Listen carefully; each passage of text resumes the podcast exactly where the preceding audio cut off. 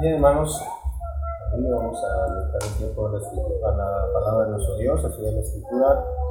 Vamos a hacer una oración, así como estamos. A nuestro Dios. Amado Padre Celestial, te damos gracias nuevamente, Padre, en, esta hora, en este momento, porque nos das también la oportunidad, Padre, de estudiar tu palabra.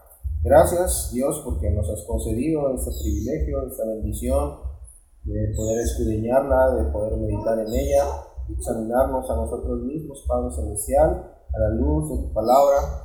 Gracias por ello, Padre, y te rogamos que nos des y nos abras, Padre, nuestro entendimiento, nuestro corazón, nuestra mente, Padre, para poder comprender, Señor, cuál es tu voluntad, para que conozcamos y recordemos, Padre, de dónde nos has sacado, Padre eterno, cómo nos has Perdonado, Señor, nuestros pecados a través de nuestro Señor Jesucristo, de la fe en Él.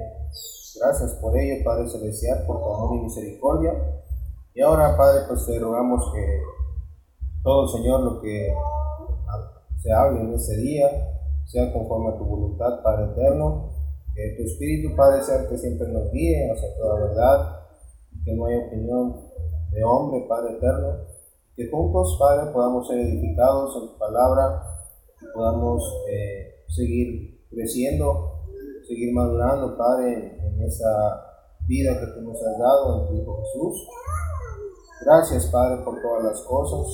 Danos, pues, el entendimiento de tu palabra y que asimismo, Padre, nos des también el ser hacedores de ella, podamos ponerla en práctica todos los días de nuestra vida y así, Señor, ser agradables en todas las cosas delante de tus ojos, Señor, y de tu voluntad.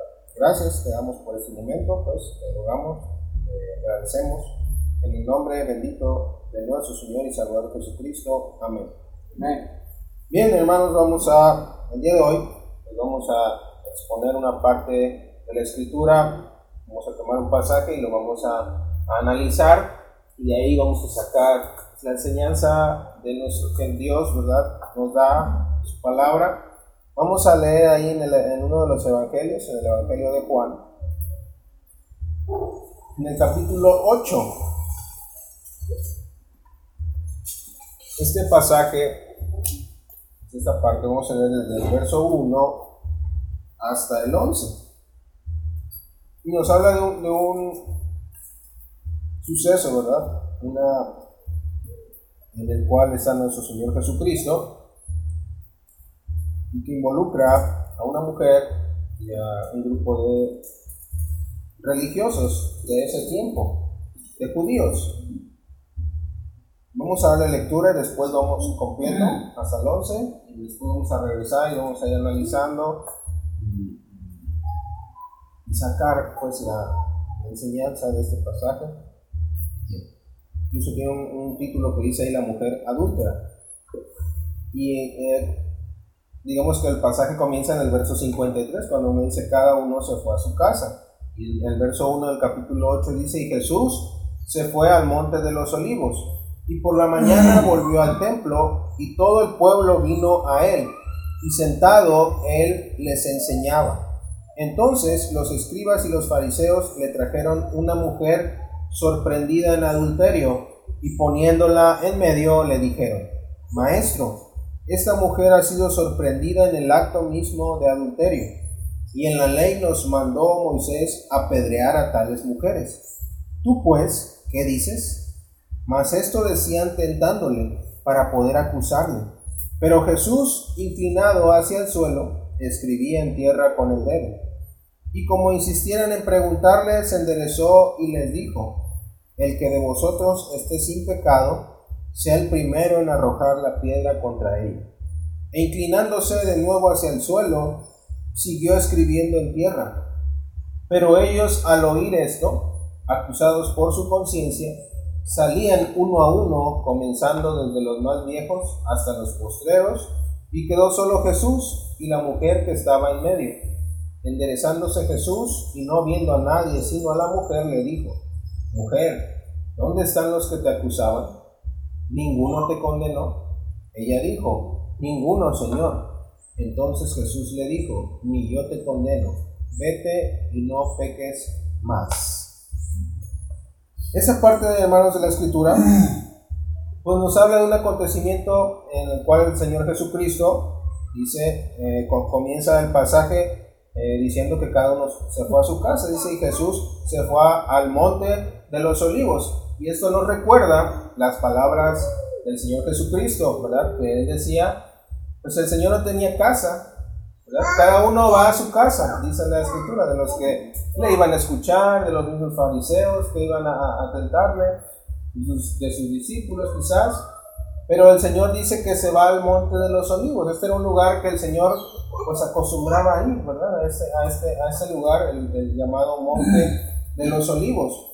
Y nos recuerda pues la, el Señor como eh, en la condición en la que se encontraba, ¿verdad? De humildad. Como dice la escritura que el, Señor Jesucristo se humilló a, a sí mismo y tomó forma de siervo. Pero fue en, una forma tal, ¿verdad? Que nuestro Señor ni siquiera tenía dónde, dice él, dónde recostar su cabeza y acostumbraba a ir a este, a este, a este lugar. Vamos a, vamos a ver ahí en, en, Lucas, donde también nos dice algo de esto. En Lucas capítulo 21, versículo 37. Lucas 21, 37 dice, como los evangelios nos, nos mencionan lo mismo, se complementan, dice el 37, y enseñaba de día en el templo, hablando del Señor Jesucristo, enseñaba de día en el templo y de noche saliendo se estaba en el monte que se llamaba de los olivos y todo el pueblo venía a él por la mañana para oírle en el templo. Entonces esto era lo, que hacía el Señor Jesucristo.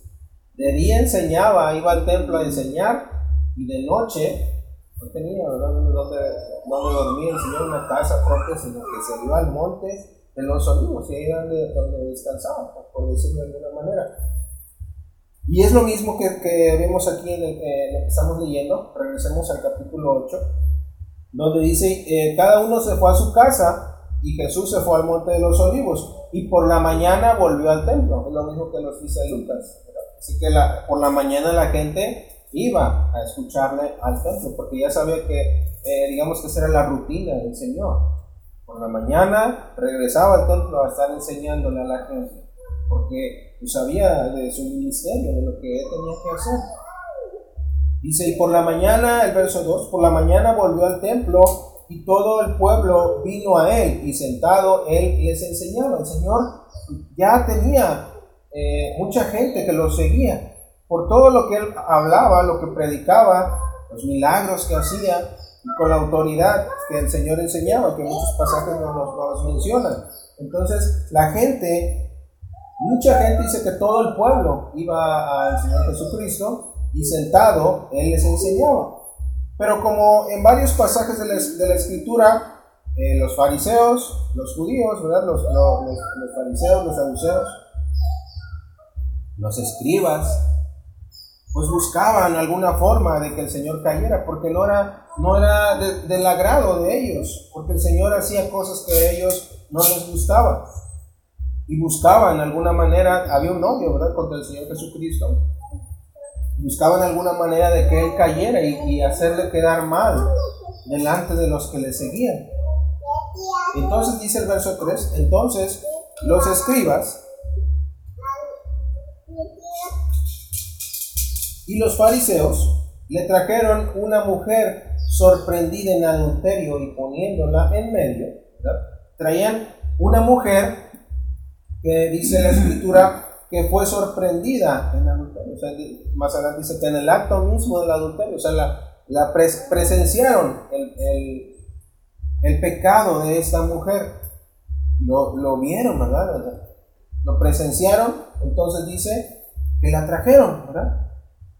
probablemente, muy probablemente, la trajeron a la fuerza, ¿verdad? Jalándola. La trajeron y la pusieron en medio, donde el Señor estaba enseñando. Dice la escritura que el Señor enseñaba, sentado enseñaba. Dice la escritura. Y le dijeron, maestro, esa mujer ha sido sorprendida en el acto mismo de adulterio, ¿verdad? La habían, como decimos, la habían sorprendido cuando estaba en el acto había habido testigos de ese, pecado. Entonces, estos escribas, ¿qué es lo que van? Hacen, ¿verdad? Agarran a esa mujer, la llevan ante el Señor Jesucristo y le dicen, maestro, esta mujer ha sido sorprendida en el acto mismo del adulterio y en la ley nos mandó Moisés apedrear a tales mujeres. Tú pues, ¿qué dices? Entonces estos hombres la llevan a esa mujer. Pero al, leer hasta aquí pudiéramos decir, pues, eran judíos y tenían una ley. Y pues ellos veían que esa ley se cumpliera. Pero no era la intención de ellos hacer justicia, O, llevar y cumplir con la justicia de Dios, con el mandamiento que Dios les había, les había dado. No era su propósito eso. Es decir, oye, es, que si la encontramos en el adulterio y la ley que Dios nos ha dado dice esto, tenemos que hacerlo. No era ese el propósito, sino que ellos, era una mala intención de su corazón llevarla hasta el Señor Jesucristo, porque el verso, el verso 6 nos dice, mas esto decían tentándole para poder acusarlo. Pero Jesús inclinado hacia el suelo, escribía en tierra con el dedo. Entonces, aquí nos está hablando de una ley que tenían estos judíos, pero eh, no la estaban aplicando en la manera en que Dios la había establecido. La estaban usando, primero la estaban usando parcialmente, no, las, no estaban cumpliendo del todo con la, con, la ley que Dios les había mandado. ¿Por qué? Porque únicamente llevan a la mujer primero para, para comenzar para que se cumpliera o para que se llevara a cabo ese pecado del adulterio, pues debe haber dos personas. La mujer no puede cometer el acto de adulterio ella sola, sino que se necesita también a un hombre. Y esos, esos judíos únicamente llevaron a la mujer. No estaban usando o no estaban llevando a cabo la ley que Dios les había dejado como el Señor quiere. Vamos a, incluso ahí tiene, vamos a ir a Deuteronomio, ahí tiene el, pasaje donde nos habla de este mandamiento que Dios les había dejado a los judíos. Deuteronomio, capítulo 22.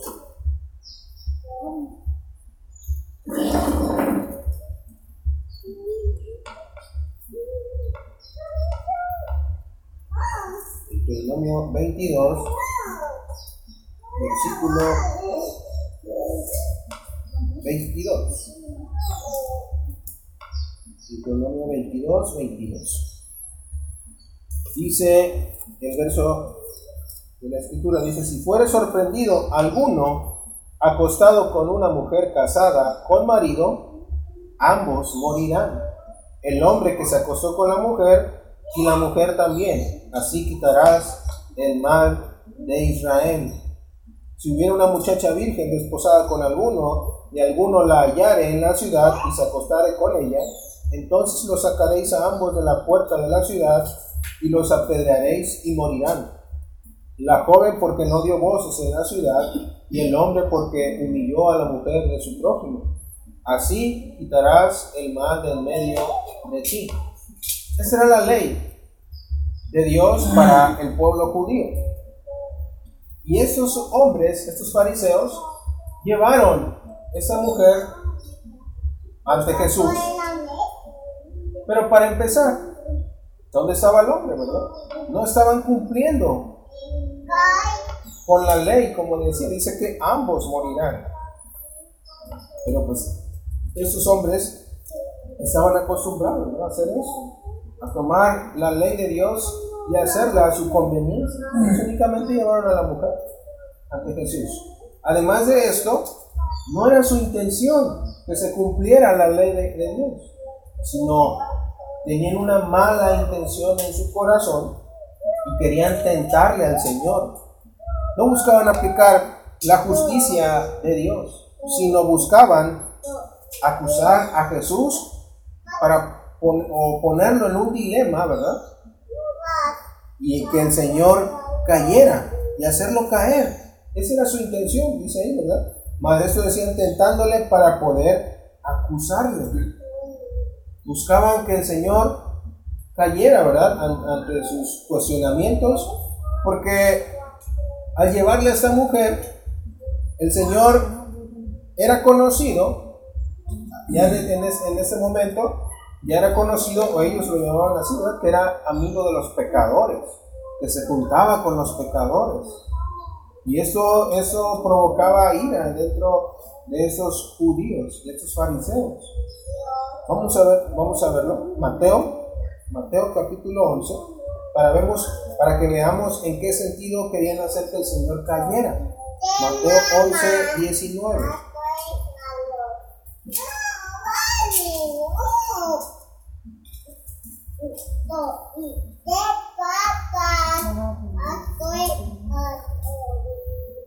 Mateo 11, 19. El 18. Dice, porque vino Juan, hablando del Juan el Bautista, vino Juan que ni comía ni bebía y decían, demonio tiene. Vino el Hijo del Hombre que come y bebe y dice, he aquí un hombre comilón y bebedor de vino, amigo de publicanos y de pecadores, pero la sabiduría es justificada por sus hijos. Entonces el Señor era conocido por ser amigo de los pecadores. Entonces le llevan a una mujer pecadora delante del Señor para que si el Señor decía, pues apedrena, ¿verdad? Que, se cumpla la, ley de Dios, pues quedara mal delante pues, de aquellos que le seguían, que principalmente eran pecadores, porque el Señor mismo lo dice, ¿verdad? Los enfermos, no los sanos. Lucas, vamos a leer Lucas 7.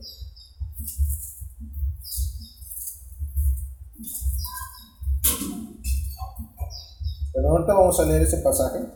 Ahorita vamos, entonces, eh, decíamos le querían hacer caer al Señor, pues por una parte, si él decía o consentía en que la apedrearan, pues iba a quedar mal delante de los que le seguían. Y también, ¿verdad?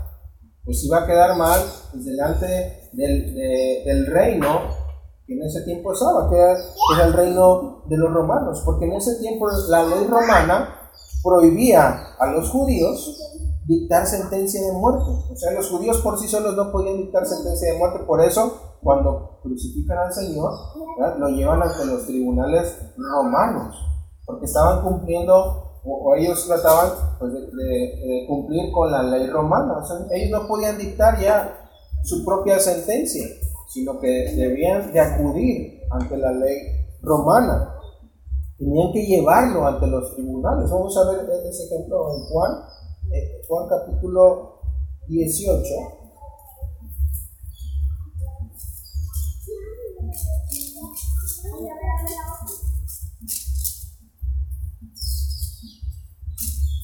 versículo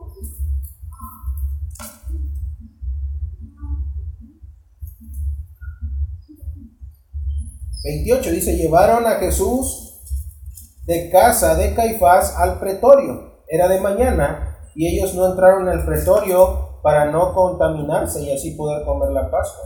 Entonces salió Pilato a ellos y les dijo, ¿qué acusación traes contra este hombre?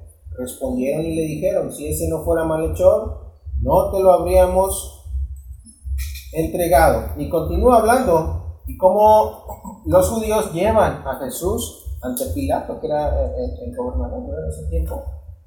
Entonces, los judíos tenían que cumplir con esa ley romana. Entonces, el Señor, si hacía esto, ¿verdad? Decía, pues que se cumpla la, ley de Dios, que, que a esa mujer, entonces también entraría en un conflicto con, la, con, los, con los romanos, con los pecadores. Y si el Señor decía que no, ¿verdad? Que no se apedrease, en el sentido de decir que no, pues entonces también ellos podían acusarle de no estar cumpliendo con la justicia de Dios, o que no respetaba la ley de Dios, que no cumplía la ley de Moisés. Recordemos cómo lo señalaban cuando, cuando veían que, que o lo cuestionaban cuando le decían que él no guardaba el sábado, el día de reposo. Entonces buscaban alguna manera los judíos de que el Señor, ¿verdad?, le pudieran acusar de algo, pero nunca pudieron hacer esto. Vemos entonces la sabiduría que tenía el Señor Jesucristo, la sabiduría de Dios, de Dios mismo.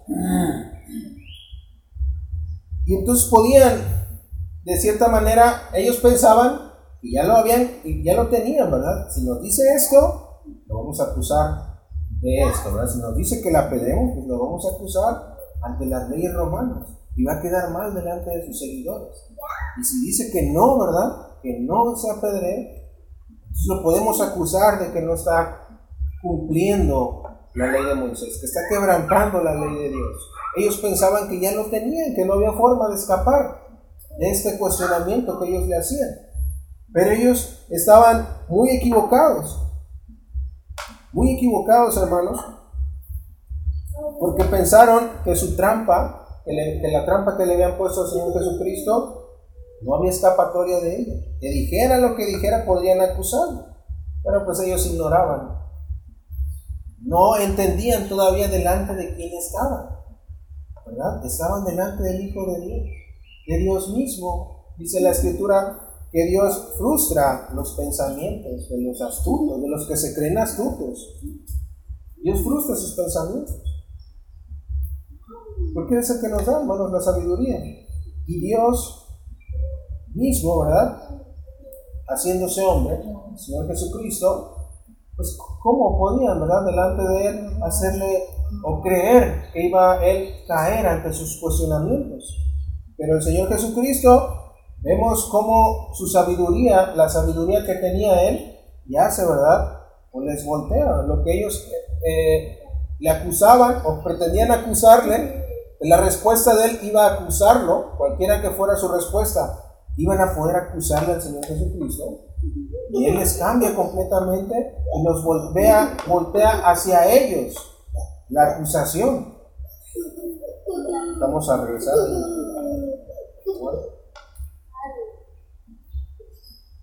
Ocho.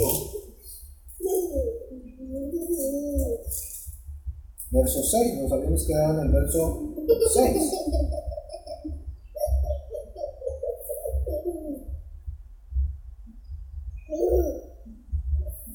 Mas esto decían tentándole para poder acusarle. Pero Jesús inclinado hacia el suelo escribía en tierra con el dedo. El Señor fueron a cuestionarle a esos, judíos. Y el Señor seguía sentado. Y dice que estaba inclinado hacia el suelo y escribía en tierra con el dedo. ¿El Señor estaba escribiendo algo? No sabemos qué es, no lo dice la escritura.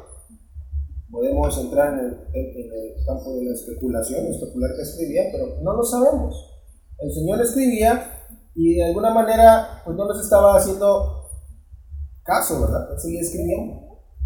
Y el verso 7 dice, y como insistieran en o siguieron preguntándole, le insistieron ante ese cuestionamiento, el Señor dice, se enderezó y les dijo, el que de vosotros esté sin pecado, sea el primero en arrojar la piedra contra ella.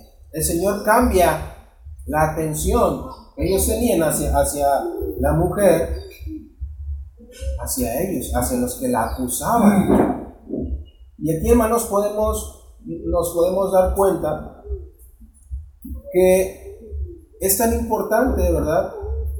Así como es importante en un juicio, cuando alguien está juzgando a otra persona de un pecado, en este caso los judíos juzgaban a esa mujer por lo que había hecho, pero el que juzga también es importante que él esté inocente, ¿verdad? De, pecado. Eh, estando nosotros habiendo pecado en nosotros, pues no podemos juzgar a otros, porque nosotros también somos culpables.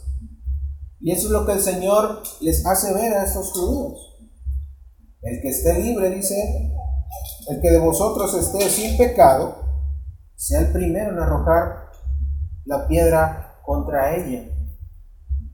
Los judíos siempre usaban la ley o trataban de usar la ley, pues pensándola en castigar a otros, en aplicarla a otros, no en ellos.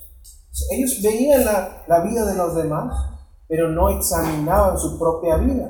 Ese era el, error en el que caían, ¿verdad? Estos judíos, porque ellos se creían justos. No examinaban su vida, porque ellos creían que no tenían que examinarla, porque ellos se creían justos. Y el Señor les, en muchas ocasiones, aquí también, les hace ver que no es así, sino que ellos estaban siendo, ¿verdad? Ellos buscaban que los hombres vieran su justicia únicamente, o sea, en el exterior, lo externo, se preocupaban por lo externo. Pero a lo largo de la escritura de los profetas y el Señor Jesucristo, no es que el Señor Jesucristo estuviera enseñando algo nuevo, sino que los judíos habían entendido mal la palabra de Dios. Y el Señor viene a hacerles ver su error. No que les enseñara algo nuevo, sino algo que el Señor mismo ya, ya había dicho en la ley y en los profetas. Porque el Señor ve nuestros corazones. Y el hombre se preocupa por lo externo, por cómo lo ven los demás. Por quedar bien con otros y, decir, mira qué bueno es ese. Mira ese que va ahí y no le hace... E, eso es lo que le gusta a los hombres. Y eso los judíos eran así. Buscaban que los demás vieran su justicia. Y al mismo tiempo buscaban acusar a los demás. Castigar y usar la ley para castigar a los demás sin ver sus propias vidas.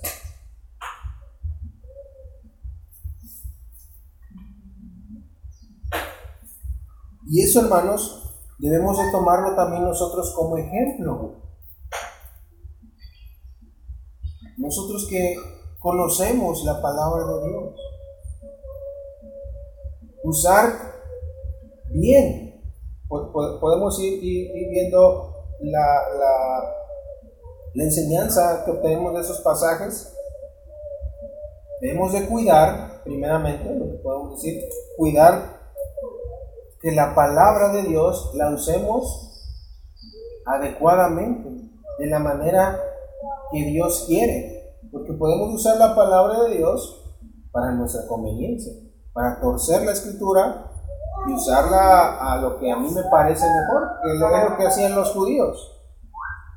Estaban queriendo aplicar la ley de Dios, pero a su conveniencia. Primero no había un propósito de corazón, de buena intención, de agradar a Dios. No querían agradar a Dios, querían acusar al Señor. Porque podemos usar cierta escritura para acusar a alguien. Tomar, sacar un, pasaje de contexto para usarla a mi conveniencia.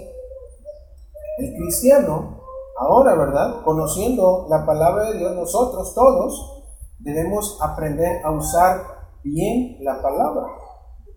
Y recordemos que el apóstol Pablo le recomendaba esto a Timoteo, que debemos usar bien la palabra de verdad cuando le decía. Vamos a, leerlo. Segunda de Timoteo, capítulo 2.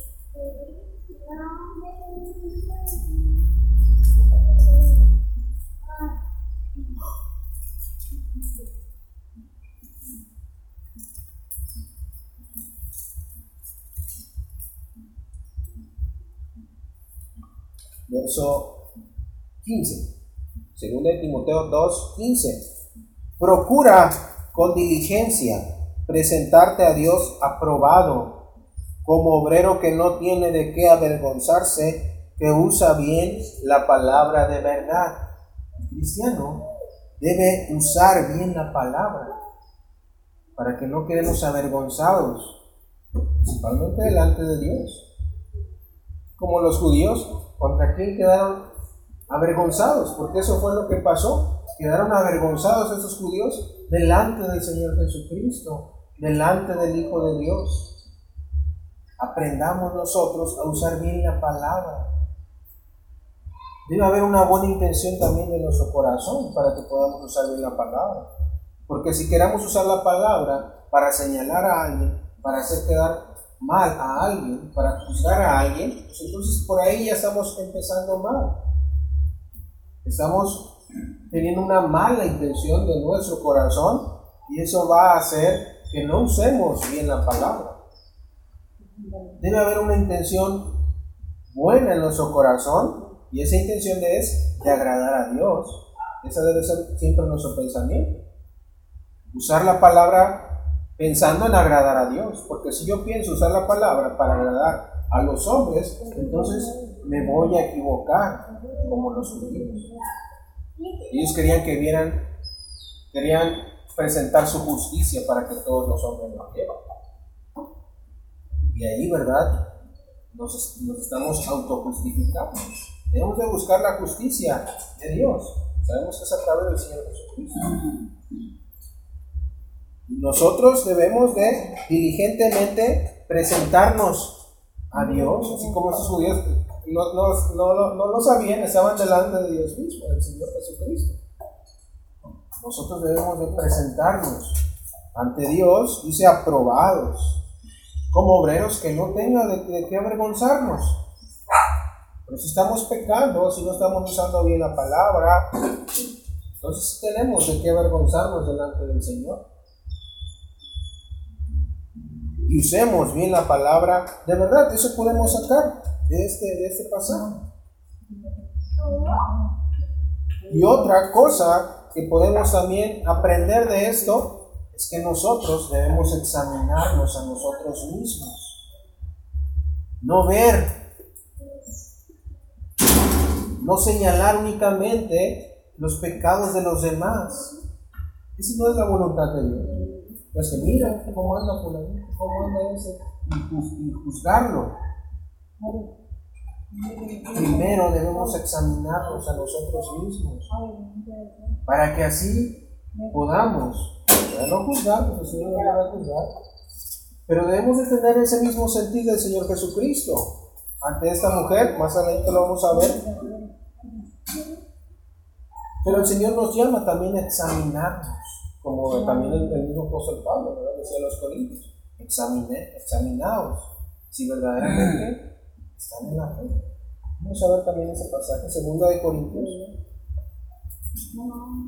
capítulo 13.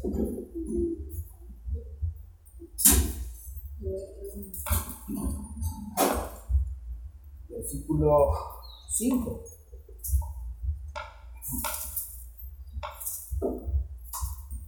Examinaos a vosotros mismos si estáis en la fe. Probaos a vosotros mismos. ¿O no os conocéis a vosotros mismos que Jesucristo está en vosotros, a menos que estéis reprobados?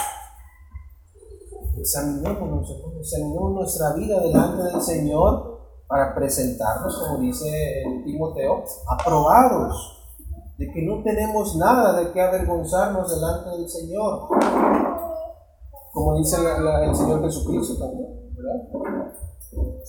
Que miramos a veces la paja en el ojo ajeno y no miramos la paja en nuestro ojo, la vida en nuestro ojo, dice el Señor Jesucristo.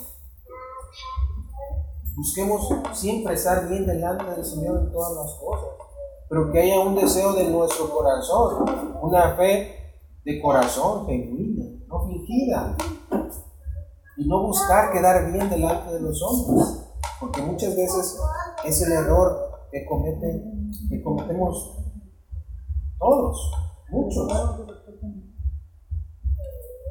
Quedar bien delante de un hombre, de un hermano.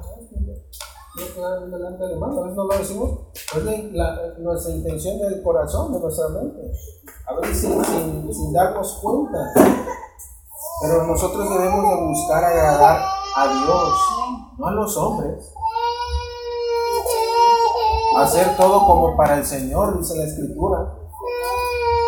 No sirviendo al ojo cuando, cuando habla de, los, de los siervos, no sirviendo al ojo, o sea, lo que ven los demás hombres, o cómo ven los demás, sino delante de Dios. Y continuamente tenemos que hacer ese ejercicio. Tenemos el ejemplo de los fariseos eran pueblo de Dios, ¿sabes?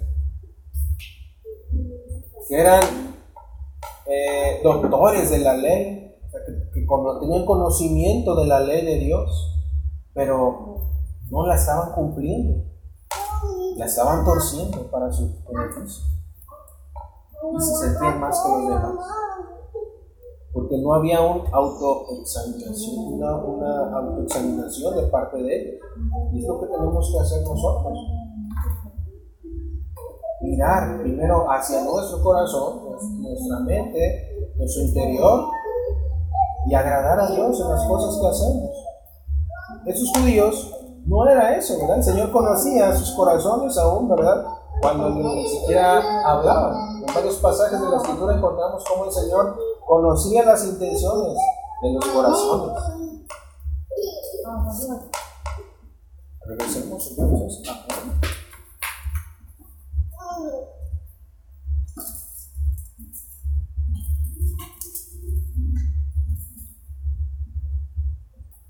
Entonces el Señor, ¿verdad?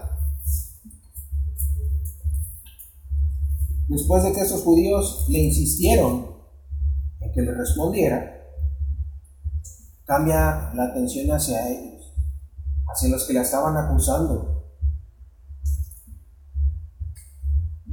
No negó, ¿verdad?, que la mujer era culpable. Es cierto, era culpable esa mujer. La habían encontrado en el acto del adulterio. No estaba el otro culpable, pero él era culpable. No lo negó, pero él no dijo que, no era culpable el Señor.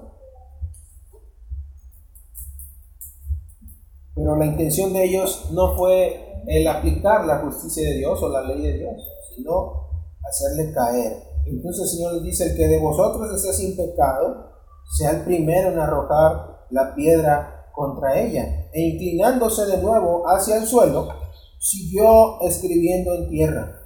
Pero ellos al oír esto,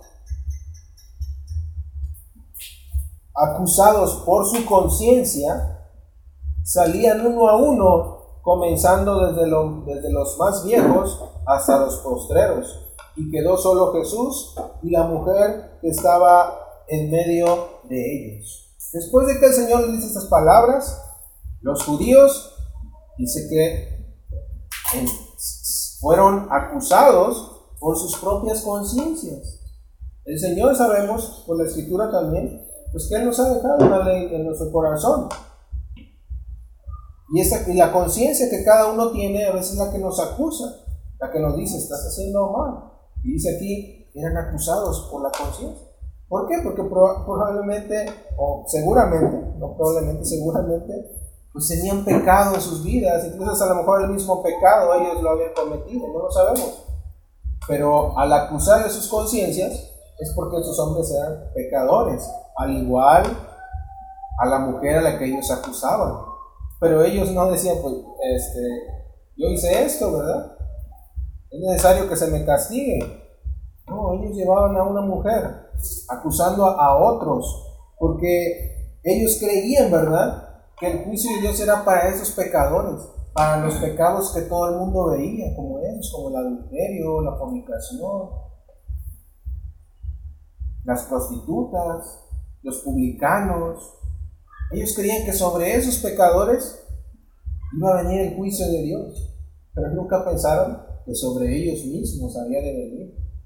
Y ahí es donde entra también la soberbia del hombre, creyéndose mejor que los demás creyéndose más justos que los demás, que estaban a salvo. Ellos creían que estaban a salvo. Pero el Señor Jesucristo nos hace ver, nos hace ver a, este, a estos hombres y hace ver por su palabra a todo el mundo, a todos nosotros, que todos somos pecadores. Que por nuestra propia justicia no vamos a alcanzar la salvación. Nos dice en Romanos. No hay justo ni aún uno. Todos están bajo pecado. Todos están destituidos de la gloria de Dios. Es lo que nos hace ver el Señor Jesucristo con su palabra. Se nos hace ver a estos judíos, pero también a, nosotros. Hemos sido salvados por el Señor Jesucristo. Dice que somos justificados por la fe en el Señor Jesucristo. Porque por nuestras propias obras no podíamos ser justos delante de Dios. El Señor Jesucristo fue el único que pudo hacernos justos delante de Dios por su sacrificio. Y nosotros debemos entender eso.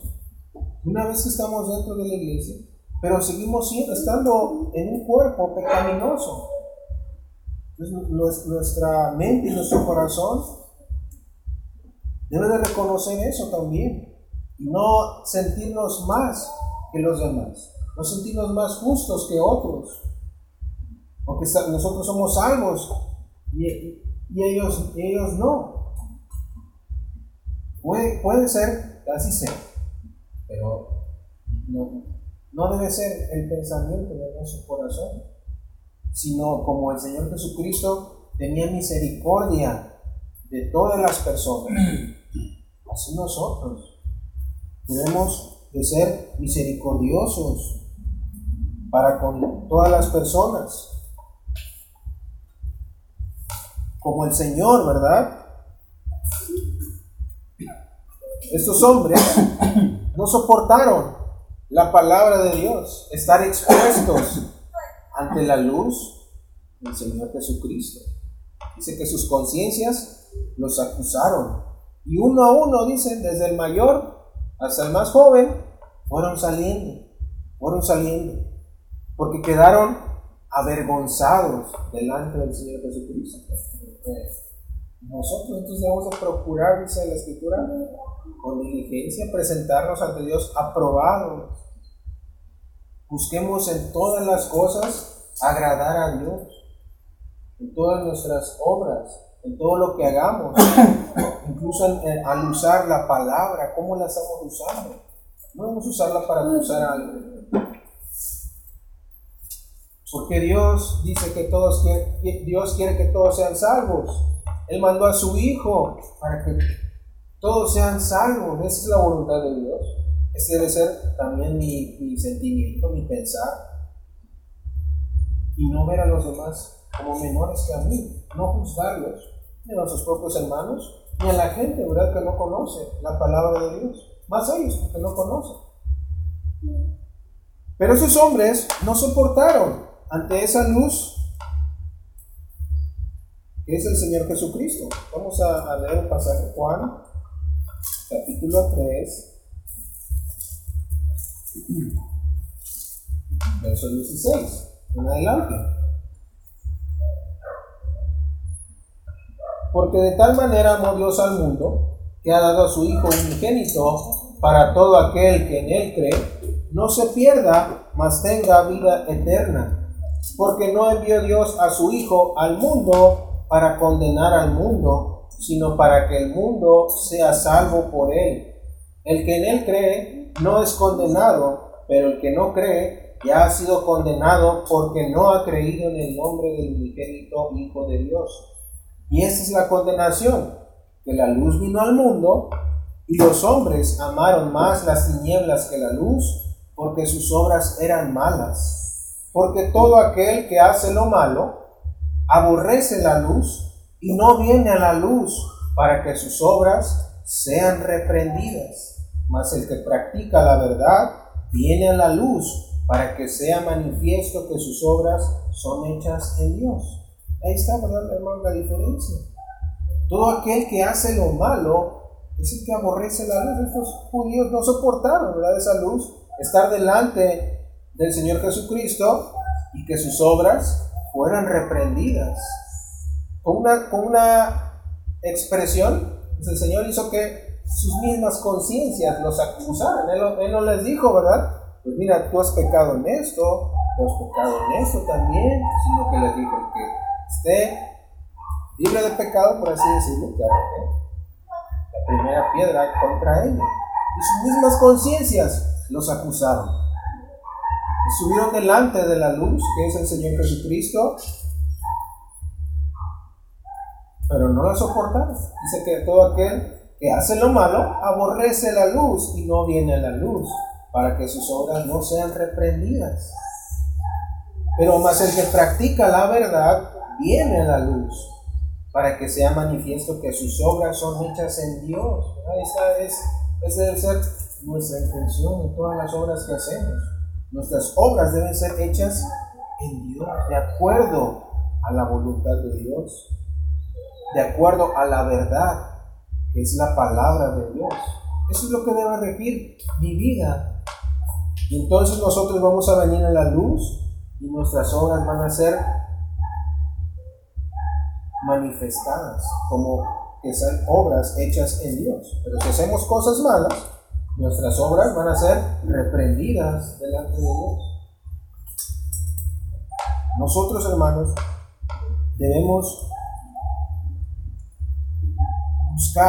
siempre hacer la voluntad de Dios, pero con un corazón sincero.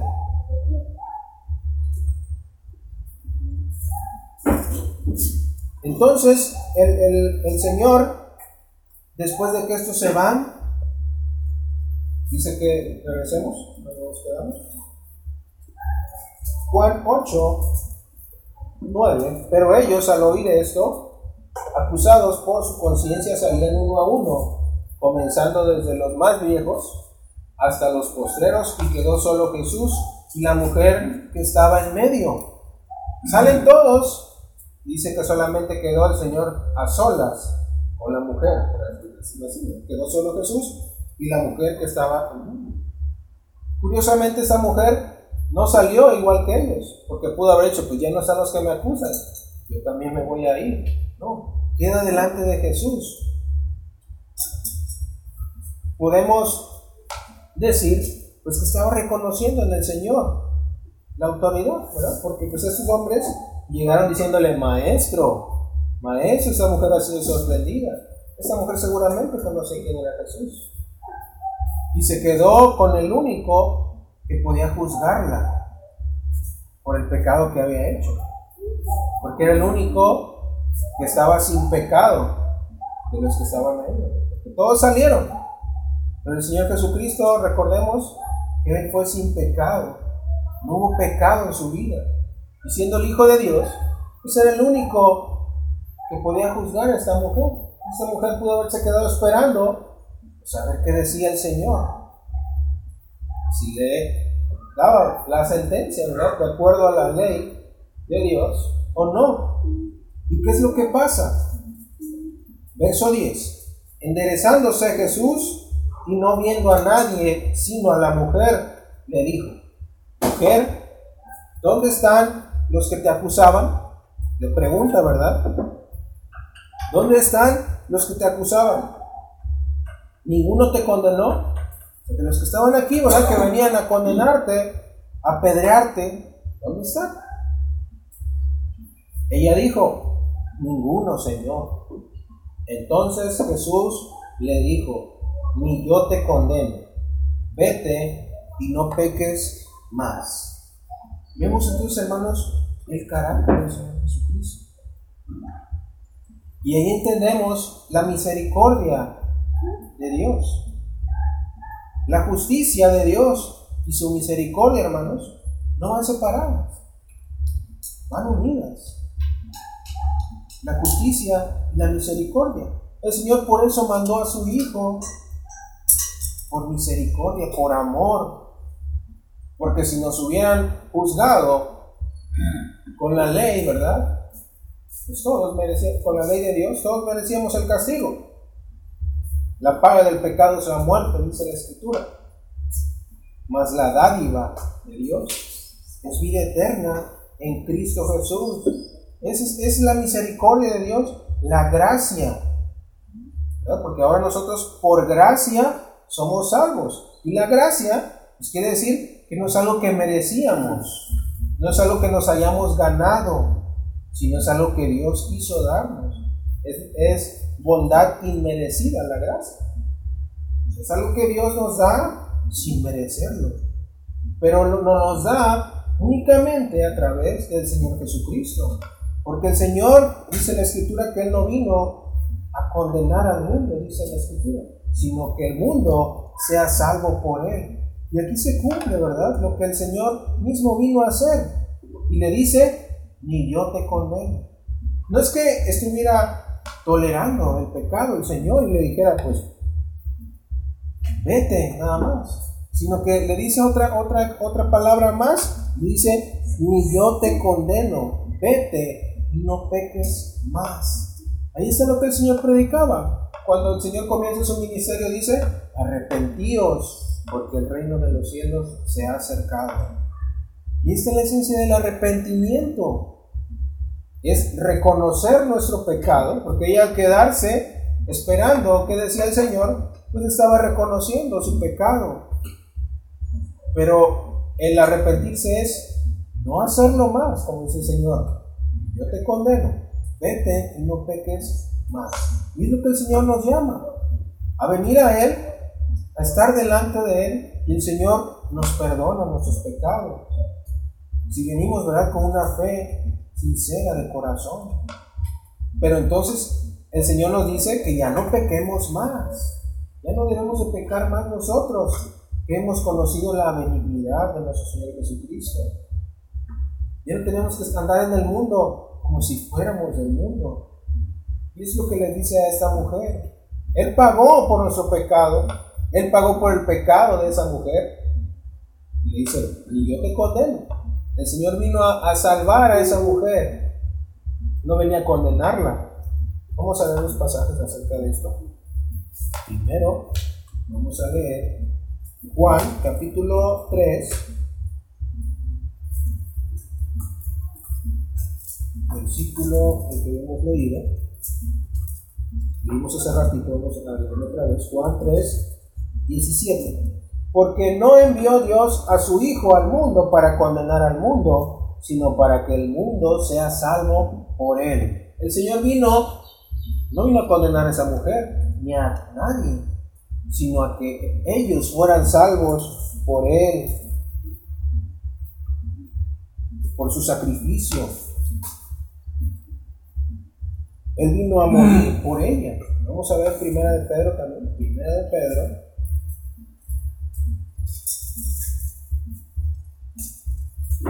Capítulo 2. Versículo 24. 2.24 de primera de Pedro. Quien llevó él mismo nuestros pecados en su cuerpo sobre el madero, para que nosotros, estando muertos a los pecados, vivamos a la justicia, y por cuya herida fuisteis sanados, porque vosotros erais como ovejas descarriadas, pero ahora habéis vuelto al pastor y obispo de vuestras almas es la voluntad de Dios. El Señor nos ha perdonado nuestros pecados, así como lo hizo con esta mujer, así como lo hizo con otros, con otros hombres, con otras mujeres. Tus pecados te son perdonados. Y la gente se admiraba, ¿quién es este? Que aún perdona los pecados. O lo cuestionaban también, ¿verdad? Porque decían que se hacía igual a, a Dios, perdonando pecados. Pero no entendían, ¿verdad? Que estaban delante de Dios, el Hijo de Dios, de Dios mismo.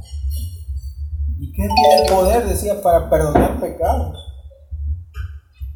Así como nosotros, el Señor nos perdona, nos ha perdonado nuestros pecados, pero ahora debemos de llevar una vida delante de Él justa, ¿verdad? Porque hemos vuelto, dice, dice ahí en lo que leímos, en de Pedro, al obispo y pastor de vuestras almas. Ahora, ¿verdad? Debemos de vivir a la justicia. Nuestra vida debe ser justa, pero no ante nuestros ojos, sino ante los ojos de Dios. a través de su palabra vemos cómo debe ser nuestra vida delante de Dios para que sea justa. Pero no ante nuestra propia opinión, sino ante la de Dios, ante su voluntad, su palabra. Y es así como vamos a agradar al Señor. Nuestras obras van a ser hechas en Dios. Y no va a haber quien nos reprenda.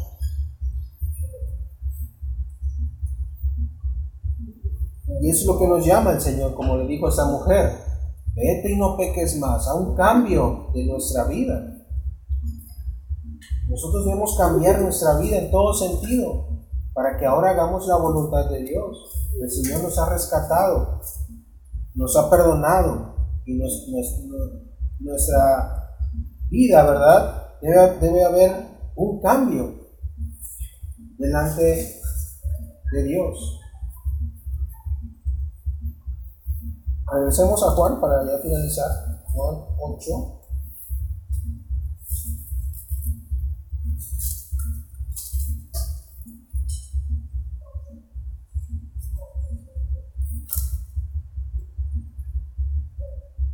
Dice el verso 10, interesándose Jesús y no viendo a nadie, sino a la mujer, le dijo, mujer, ¿dónde están los que te acusaban? Ninguno te condenó. Y le dijo, ninguno, Señor.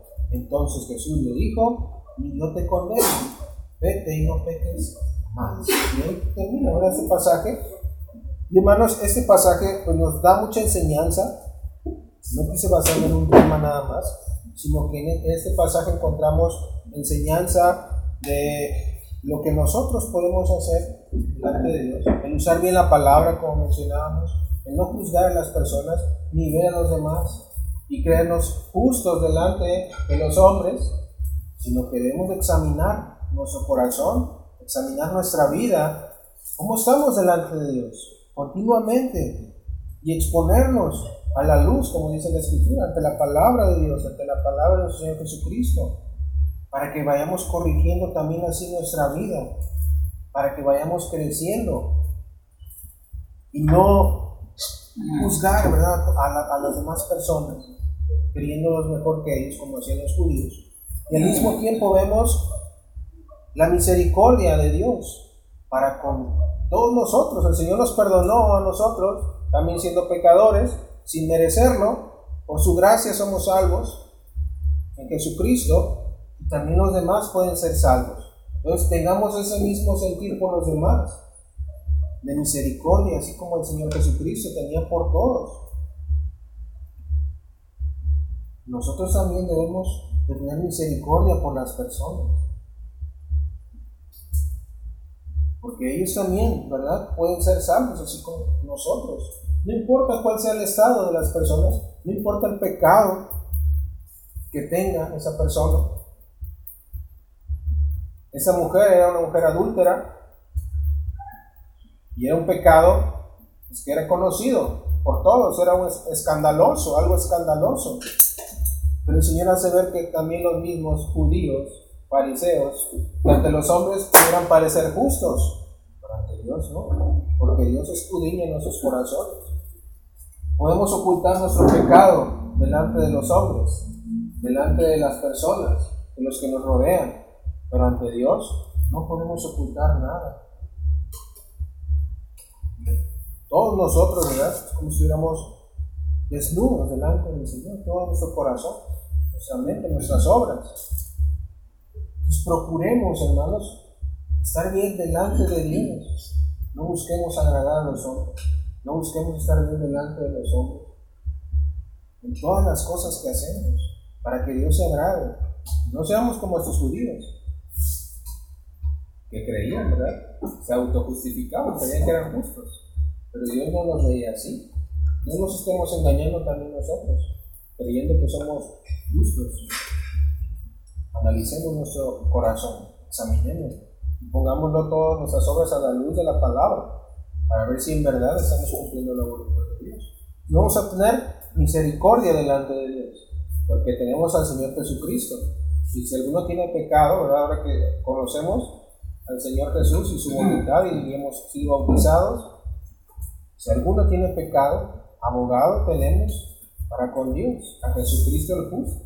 Tenemos al Señor Jesucristo, es el que intercede por nosotros, dice ahí en hebreo. Pero nuestro corazón siempre debe estar deseándose la voluntad de Dios. Porque si estamos entregados al mundo, al pecado, es como si estuviéramos pisoteando la sangre del Señor Jesucristo. Y Él ya vino, ¿verdad? Una vez para salvar al mundo. Pero se espera que venga otra vez. Pero ahora sí va a ser juez. Ahora sí va a juzgar Y es lo que nosotros esperamos. La venida del Señor Jesucristo. Pero pues también debemos estar procurando estar bien delante de todas las cosas. Y esto pues es... Eh, el mensaje, la reflexión de este día, para que analicemos nosotros en toda nuestra vida y recordemos que tenemos al Señor Jesucristo, que nos ha, nos ha salvado de la condición en que estábamos. Merecíamos castigo, un castigo por lo que hacemos como esa mujer, que tenía que ser apedreada. Pero en el Señor encontramos misericordia, amor y perdón de pecados. Es lo que, lo que encontramos en el Señor Jesucristo. Bien, hermanos, vamos a continuar con nuestro servicio. Que el Señor les bendiga.